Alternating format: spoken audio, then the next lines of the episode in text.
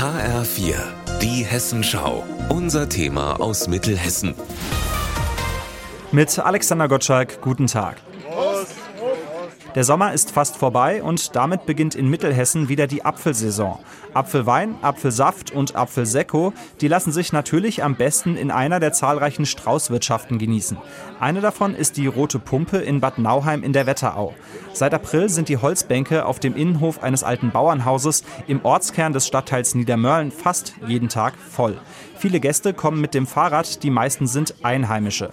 Auch Claudia Brix ist aus der direkten Nachbarschaft aus Obermörlen angereist.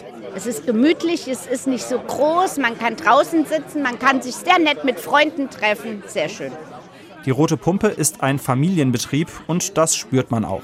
Hinten im Hof kann man einen Blick in die Scheune mit den Kältereianlagen werfen. Davor parkt noch der Gabelstapler. Die Mutter und die Söhne kellnern und Seniorchef Uli Schwabe, der setzt sich auch mal zu den Stammgästen an den Tisch. Er ist stolz auf das, was sie hier zusammen geschafft haben. Die Rote Pumpe gibt es in Bad Nauheim seit 2001. Angefangen als Hobby. Wir wollten für die Kinder Apfelsaft machen und für uns Apfelwein.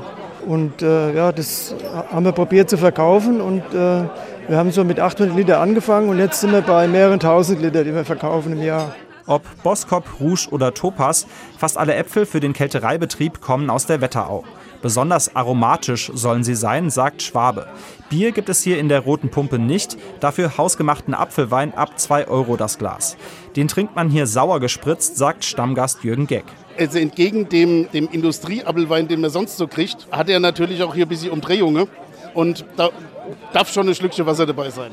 Dazu wird Deftiges aus der hessischen Küche serviert.